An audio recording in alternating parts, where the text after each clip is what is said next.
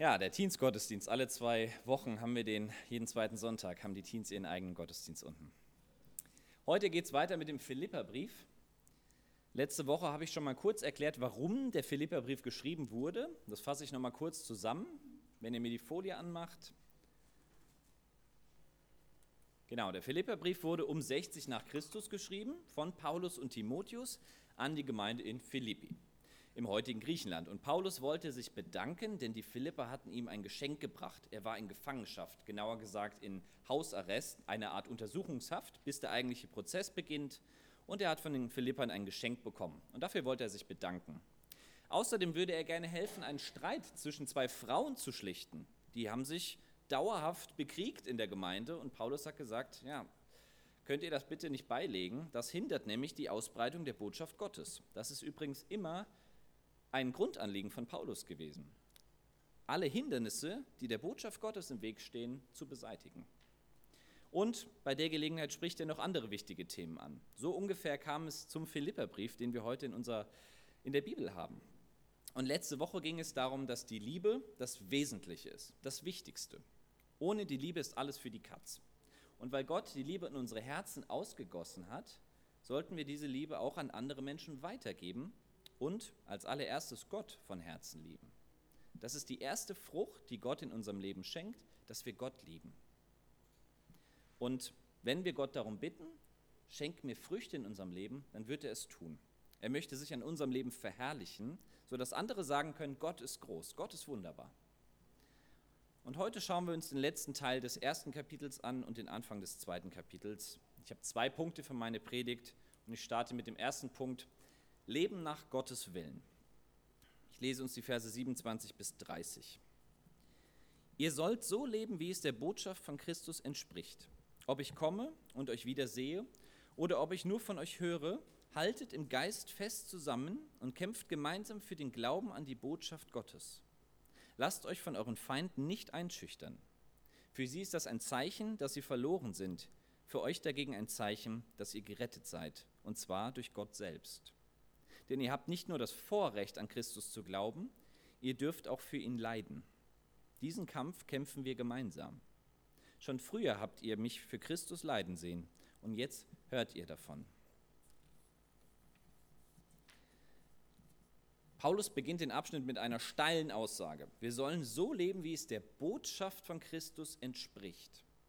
Andere Übersetzungen sagen, wandelt würdig des Evangeliums, ganz alt ausgedrückt. Und komischerweise sagt Paulus dann nicht direkt, was das denn heißt. So wie Leben, wie Gott es sich wünscht, nach der Botschaft Gottes, das füllen Christen definitiv teilweise total anders. Für die einen bedeutet es, auf bestimmte Dinge zu verzichten, auf Alkohol zum Beispiel.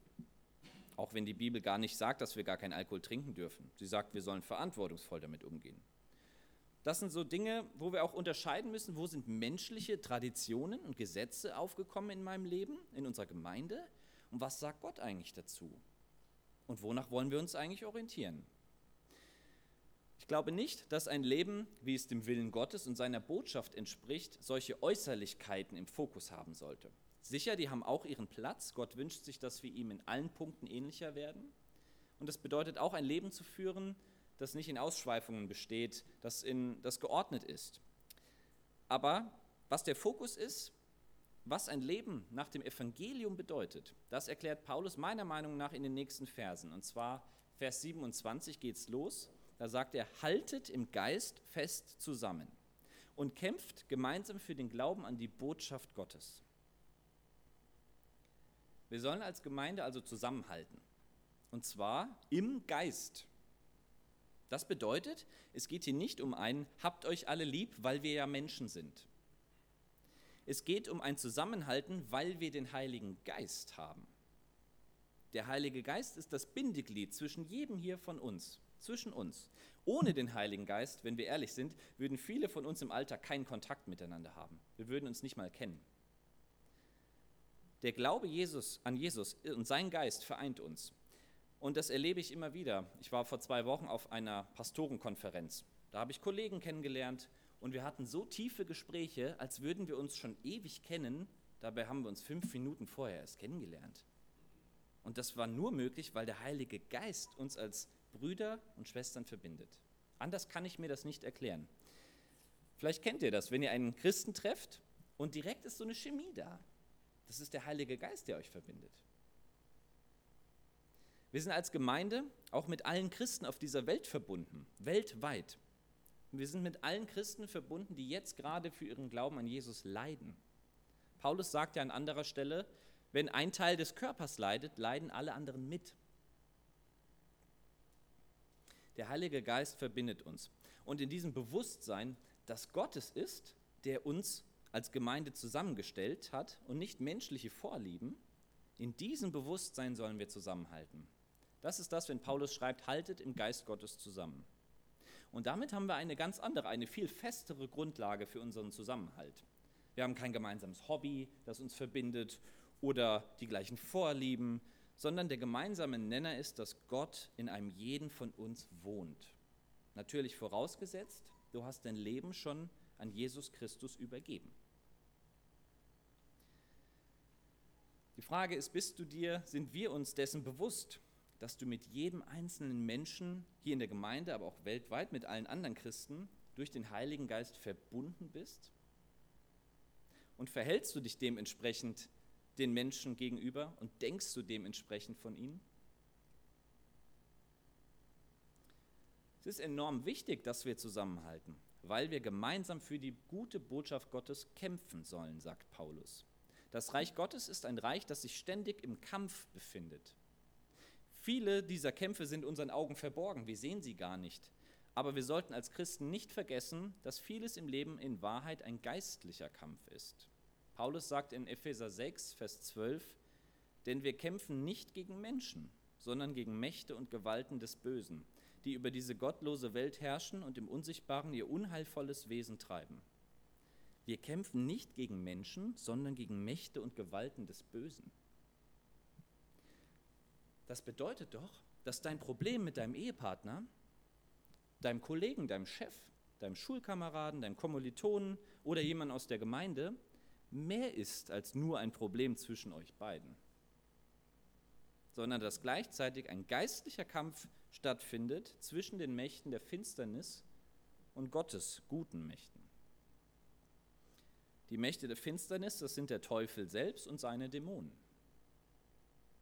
Wir lesen im Judasbrief, Vers 9, als der Erzengel Michael mit dem Teufel rechtete und über den Leichnam des Mose stritt, wagte er nicht ein lästerndes Urteil zu fällen, sondern sagte, der Herr weise dich in die Schranken. Ein Vers, der, der mich immer wieder verwirrt. Also der Erzengel Michael, ein Engel Gottes, streitet mit dem Teufel um den Leichnam von Mose. Da ist etwas vorgegangen auf der geistlichen Ebene, was wir gar nicht sehen konnten, was die Leute damals auch nicht sehen konnten. Sei dir bewusst, dass viele deiner Kämpfe, die du im Leben führst, in Wahrheit nicht Mensch gegen Mensch geführt werden sondern dass in der geistlichen Dimension die wahren Kämpfe stattfinden. Und was für ein Vorrecht haben wir, wenn wir an Jesus Christus glauben? Das kann ich nicht genug betonen, denn damit stehen wir auf der Seite des Siegers über Hölle, Tod und Teufel und seine Dämonen. Und der Teufel und seine Dämonen können uns nichts mehr anhaben, sie können uns ärgern, aber unsere Rettung, unser Heil, das können sie uns nicht mehr nehmen. Gott sei Dank. Wenn also Schwierigkeiten auf uns als Gemeinde zukommen, aber auch in deinem persönlichen Leben, egal ob es Konflikte im Innern sind oder von außen, lasst uns uns bewusst sein, dass es kein Kampf zwischen Menschen ist, sondern ein Kampf mit den Mächten der Finsternis. Aber wir stehen auf der Seite des Siegers. Jesus hat diesen Kampf am Kreuz bereits gewonnen und indem er von den Toten auferstanden ist. Und diesem guten Gott dürfen wir vertrauen, dass er auch unsere Kämpfe kämpft. Wir können diesen Kampf nicht gewinnen mit unseren Mitteln sondern Gott kämpft diesen Kampf für uns.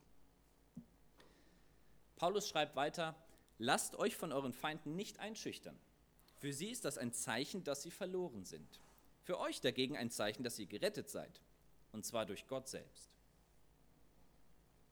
Hier redet Paulus zwar von Menschen, aber dasselbe gilt auch für den Teufel und seine Dämonen.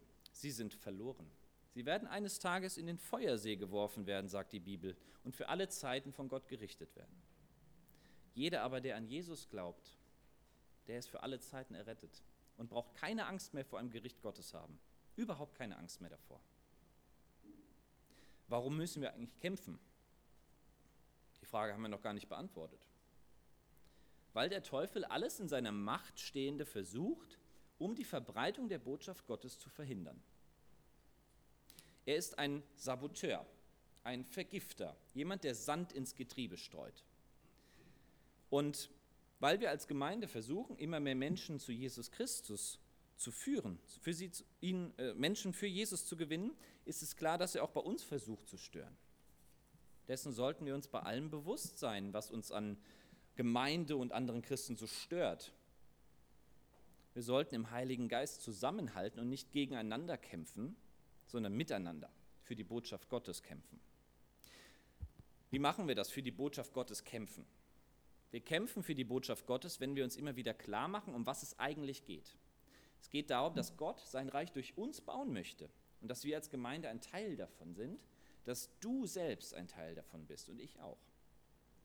Wir kämpfen für die Botschaft Gottes, wenn wir alle Hindernisse aus dem Weg räumen, damit die Botschaft Gottes verbreitet wird.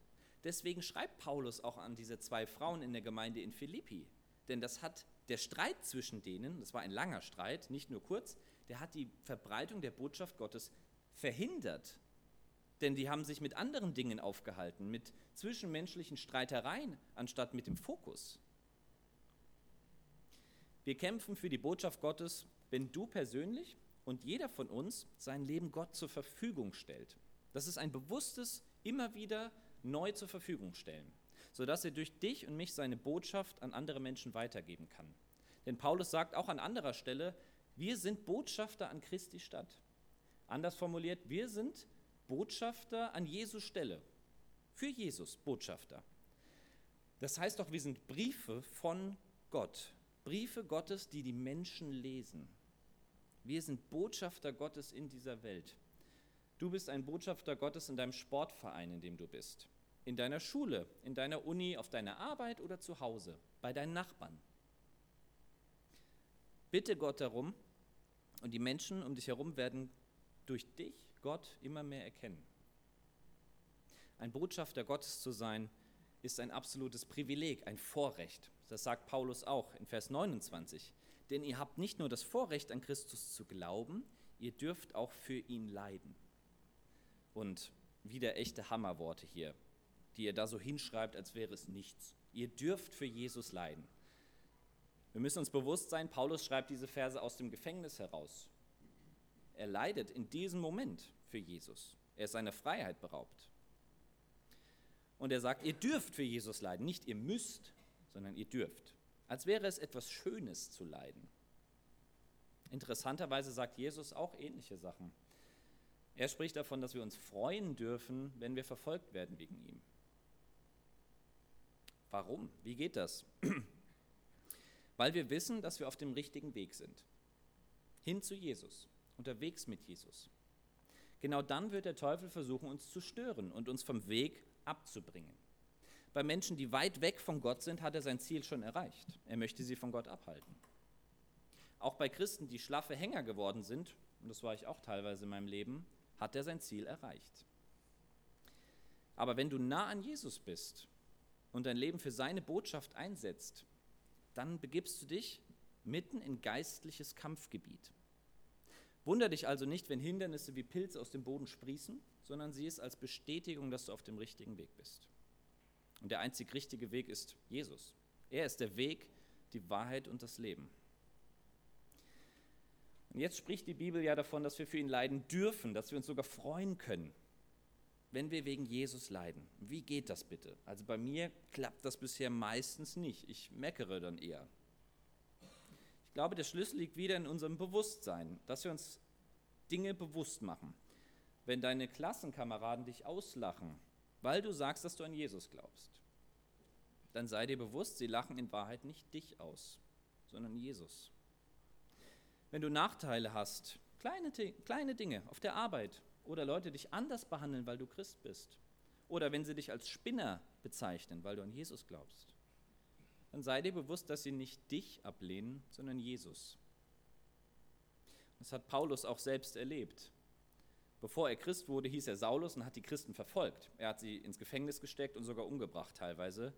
Aber eines Tages ist ihm Jesus erschienen Und was fragt er ihn? Er fragt ihn nicht, Saulus, warum verfolgst du Christen? Er fragt ihn, Saulus, warum verfolgst du mich? Denn Paulus hat in Wahrheit Jesus selbst verfolgt.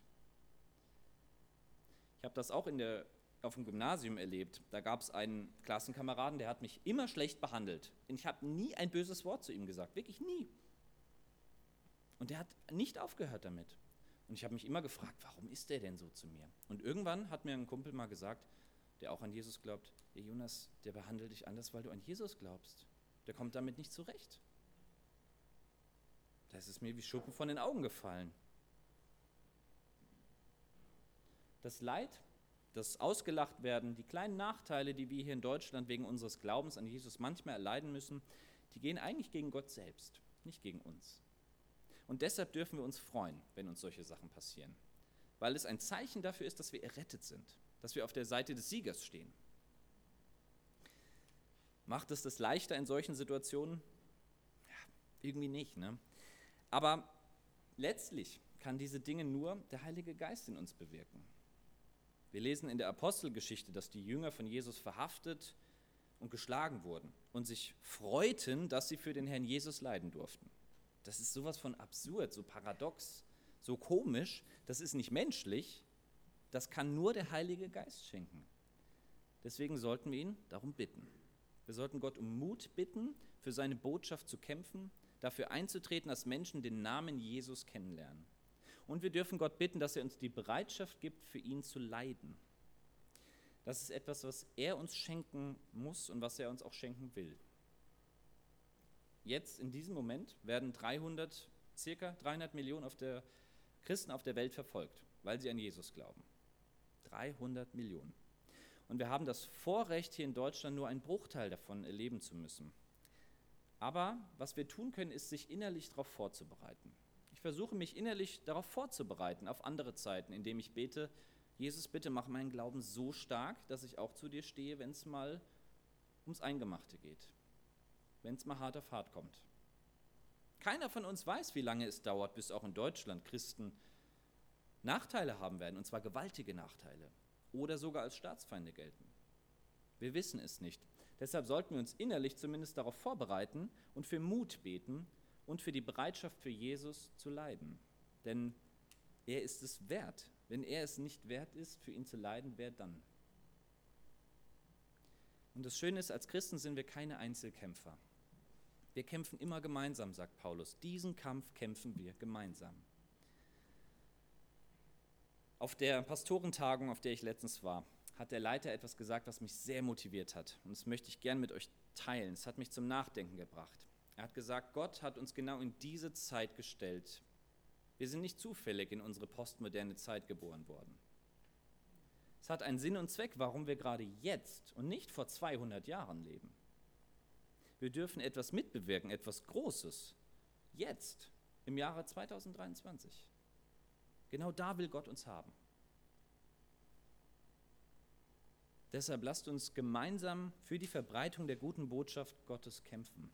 Das ist ein Lebensstil, der dem Willen Gottes entspricht und seiner Botschaft. Dass wir alles andere diesem Ziel unterordnen. So hat Paulus gelebt, so haben die ersten Christen gelebt. Das bedeutet auch, dass wir unsere persönlichen Ziele im Leben, auch die berufliche Karriere, alles diesem Ziel unterordnen. Oder wie ich gerne sage, Gospel first. Also die gute Botschaft zuerst. Und wenn du merkst, boah, in meinem Leben geht es eigentlich selten um Gottes Reich und seine Botschaft für die Menschen, eigentlich nur um mich um meine Lebensziele und Selbstverwirklichung, dann darfst du nach dem Gottesdienst kommen und wir beten dafür, dass Gospel First deine neue Grundmotivation für dein Leben wird. Denn das führt zu einem Leben, das dem Evangelium und dem Willen Gottes entspricht, weil du dann in dem lebst, was Gott für dich vorgesehen hat. In einem ein Leben in der Botschaft Gottes, für die Botschaft, für die Botschaft Gottes, für Jesus. Gospel first. Der zweite Punkt, miteinander nach Gottes Willen. Der erste Punkt, ein Leben nach Gottes Willen und jetzt ein Miteinander nach Gottes Willen. Und die Grundlage hat Paulus gesetzt. Ein Leben, das dem Evangelium von Gott entspricht, bedeutet, dass wir jeder persönlich, aber auch als Gemeinde für seine Botschaft eintreten und für sie kämpfen, und zwar gemeinsam. Und dabei ist es wichtig, dass wir uns bewusst sind, dass wir durch den Heiligen Geist zusammenhalten, nicht weil wir uns mögen oder nicht mögen. Und auf dieser Grundlage führt Paulus dann in den folgenden Versen aus, was es heißt, im Geist Gottes verbunden zu sein. Wie sieht denn ein Umgang miteinander aus, wenn der Geist Gottes uns verbindet? Und warum ist das wichtig für das Thema Gospel First? Wir können es uns so vorstellen, dass wir als Christen eine geistliche Kampfeinheit sind, eine Spezialeinheit Gottes. Und in einer Spezialeinheit, die zum Beispiel bei einer Geiselnahme eine Geisel befreit, ist es wichtig, dass die Leute sich blind verstehen, blind vertrauen, dass die Kommunikation läuft, dass die Chemie stimmt.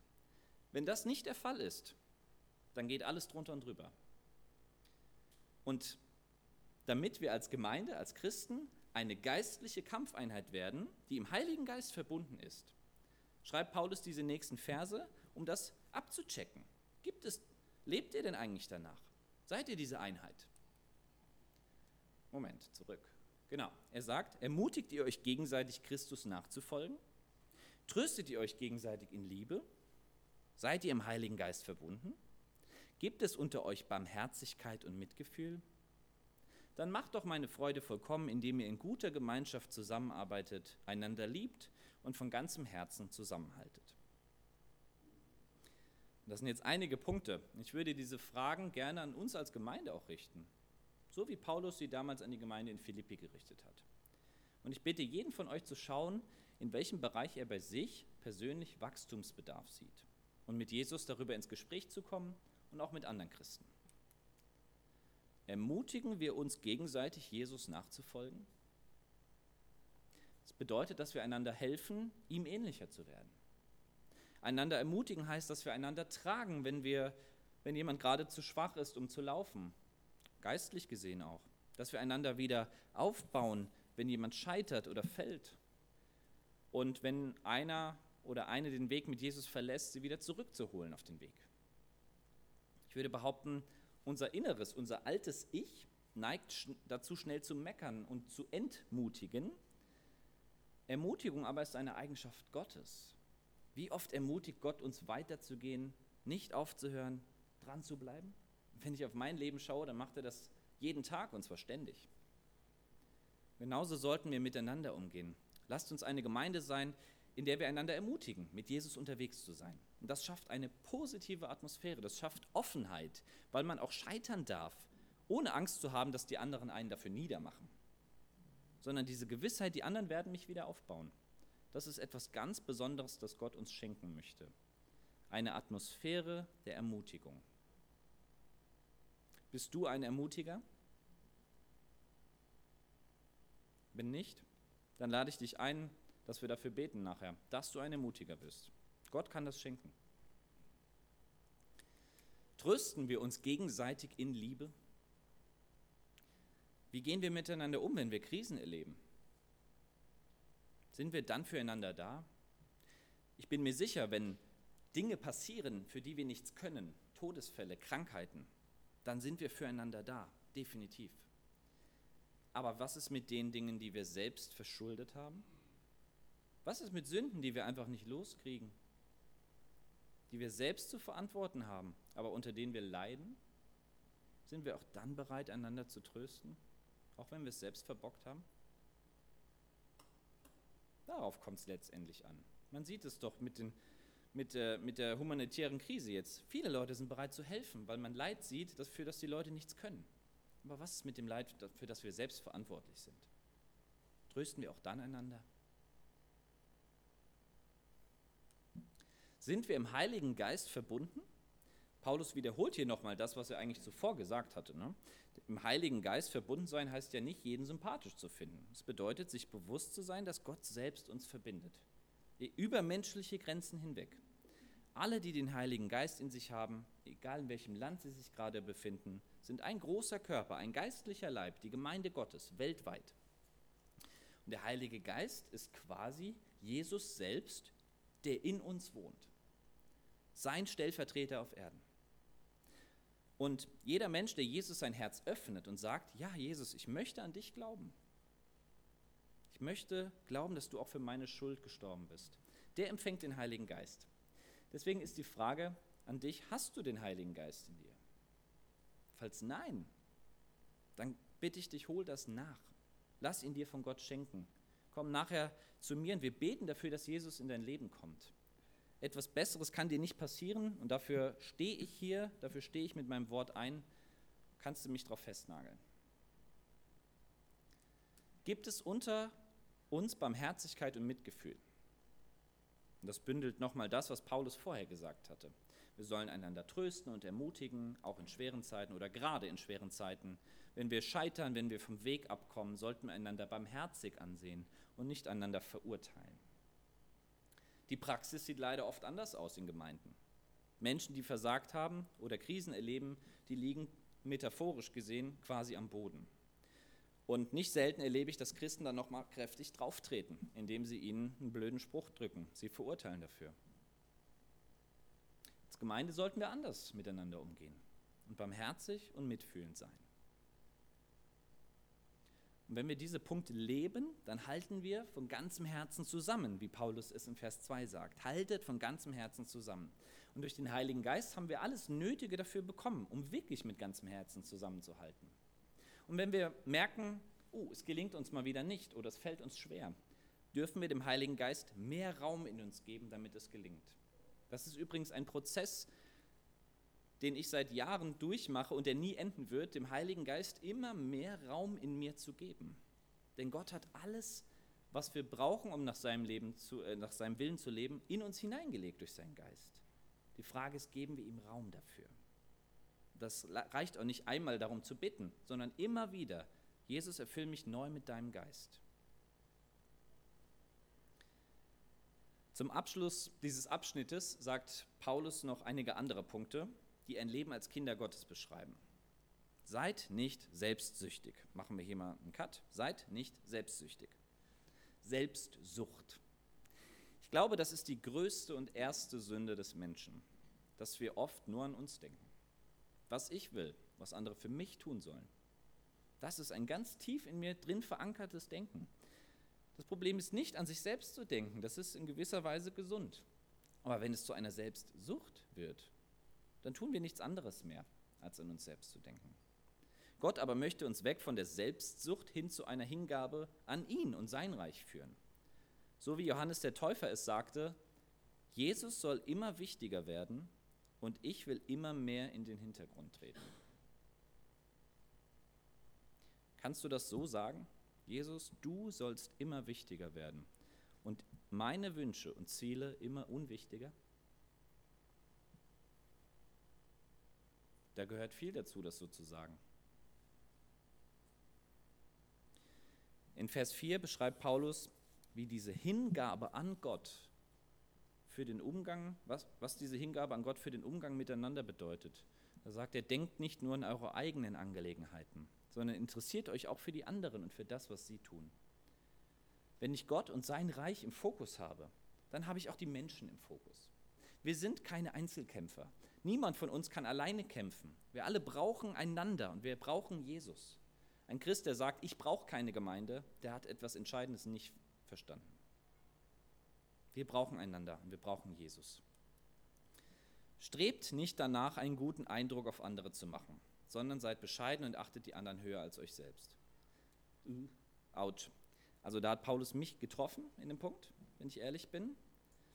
Wie oft möchte ich gut dastehen bei den Menschen, auch bei euch? Ist mir wichtig, dass ihr gut von mir denkt. Ja? Und manchmal tue ich deswegen vielleicht auch Dinge unbewusst, aus der falschen Motivation. Nicht, weil ich Jesus liebe, sondern damit die Menschen mich lieben. Vielleicht kennt ihr das. Menschenfurcht nennt man sowas.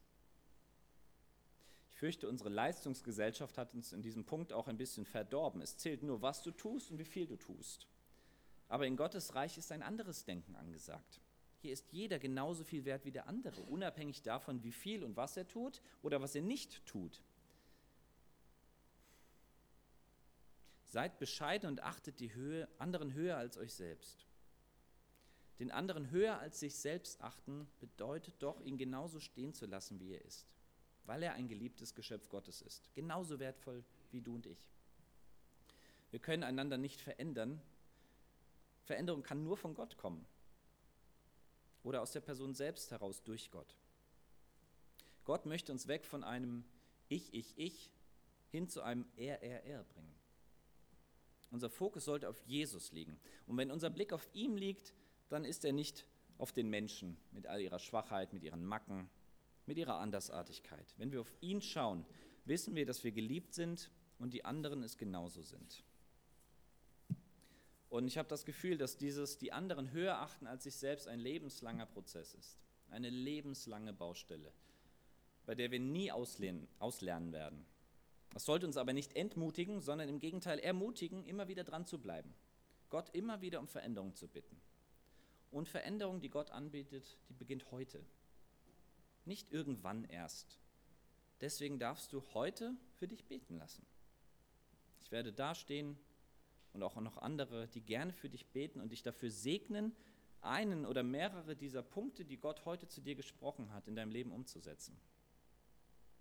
Nur wenn wir uns vom Heiligen Geist immer wieder neu erfüllen lassen, werden wir so miteinander umgehen, wie Gott es sich wünscht. Ich fasse zusammen, was heute wichtig geworden ist. Ein Leben nach dem Willen Gottes bedeutet, dass wir gemeinsam für die gute Botschaft kämpfen. Und dabei verbindet uns der Heilige Geist und schafft eine feste Einheit. Gospel First sollte unsere Grundhaltung im Leben sein. Es geht in unserem Leben zuallererst um Gott und seine Botschaft. Zweitens, wir befinden uns als Gemeinde in einem geistlichen Kampfgebiet. Wir kämpfen nicht nur gegen Menschen, sondern auch gegen Mächte und Gewalten. Dessen sollten wir uns immer wieder bewusst sein. Und drittens, der Heilige Geist befähigt uns zu einem Umgang miteinander, der dem Willen Gottes entspricht. Das bedeutet, dass wir einander ermutigen, trösten, barmherzig behandeln und den anderen höher achten als uns selbst. Und wenn du merkst, da und da habe ich echt eine Baustelle, Gospel First, das, das lebe ich gar nicht, das kann ich gar nicht denken. Einander ermutigen, da bin ich auch überhaupt nicht gut drin. Egal was es ist, Gott lädt dich ein, dir heute ein neues Herz zu schenken. Komm nachher nach vorne und wir beten dafür, denn du musst das nicht alleine kämpfen, denn wir kämpfen den Kampf gemeinsam. Amen.